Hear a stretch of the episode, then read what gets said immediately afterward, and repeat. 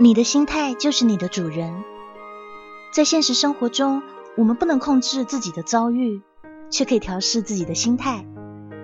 我们无法改变别人，却可以升华自己。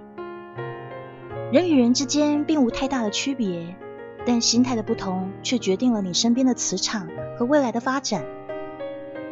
当我们总抱怨身边的负能量太多时，往往却忘了抱怨这件事就是一个散发负能量的行为。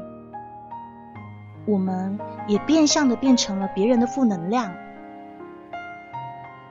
所以好好调试自己的心态，形成正面的磁场，你会发现身边的负能量也会渐渐减少的。